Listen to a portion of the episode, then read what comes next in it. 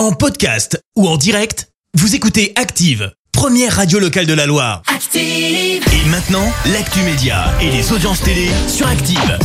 Allez, on parle télé tout de suite avec Clémence Dubois-Texero. Comme d'hab, on jette un œil aux audiences et c'est Colanta qui a été leader hier soir. Et oui, TF1 a rassemblé plus de 3 millions et demi de personnes. Ça représente près de 17% de part d'audience. Derrière, on retrouve France 3 avec la série Crime Parfait.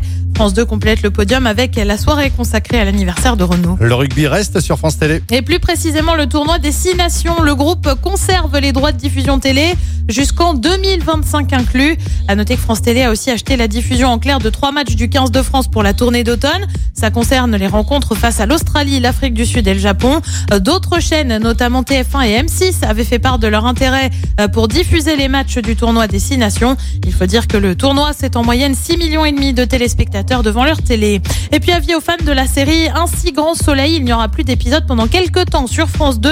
En cause, la campagne pour les législatives de juin prochain. Conséquence, eh bien, à partir du 30 mai, il n'y aura plus d'épisodes pendant trois semaines. La série reviendra à l'issue de l'élection le lundi 20 juin. En mars déjà, la série avait été un temps déprogrammée en raison cette fois de la présidentielle. Et le programme ce soir, alors c'est quoi? Sur TF1, c'est Grey's Anatomy. Sur France 2, c'est un document, un si long silence avec le témoignage de Sarah Abitbol, ancienne patineuse qui affirme avoir subi des violences sexuelles de la part de son entraîneur. Sur France 3, on prend la direction de la Camargue avec Faut pas rêver. Puis sur M6, bah, comme tous les mercredis, c'est Top Chef et c'est à partir de 21h10. Merci beaucoup Clémence. Merci, vous avez écouté Active Radio, la première radio locale de la Loire. Active.